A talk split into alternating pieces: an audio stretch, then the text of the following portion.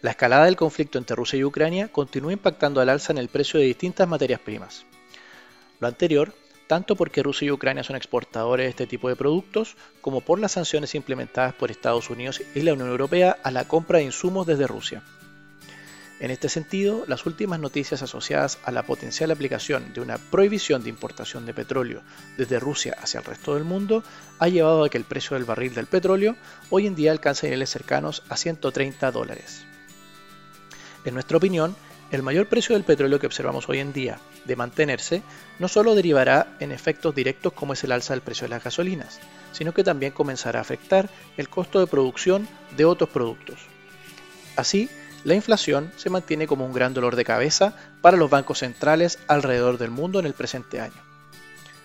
De esta manera, consideramos esencial buscar alternativas de ahorro que permitan mantener el poder adquisitivo. En esta línea destacan como las más relevantes los fondos mutuos de renta fija en UF, depósitos a plazo en UF o inversiones inmobiliarias. No obstante, antes de decidir invertir en uno de ellos, debemos preguntarnos también cuándo necesitaremos el dinero invertido, lo que se conoce como necesidad de liquidez. En esta línea, ordenando de mayor capacidad de liquidez a menor, en primer lugar estarían los fondos mutuos en UF.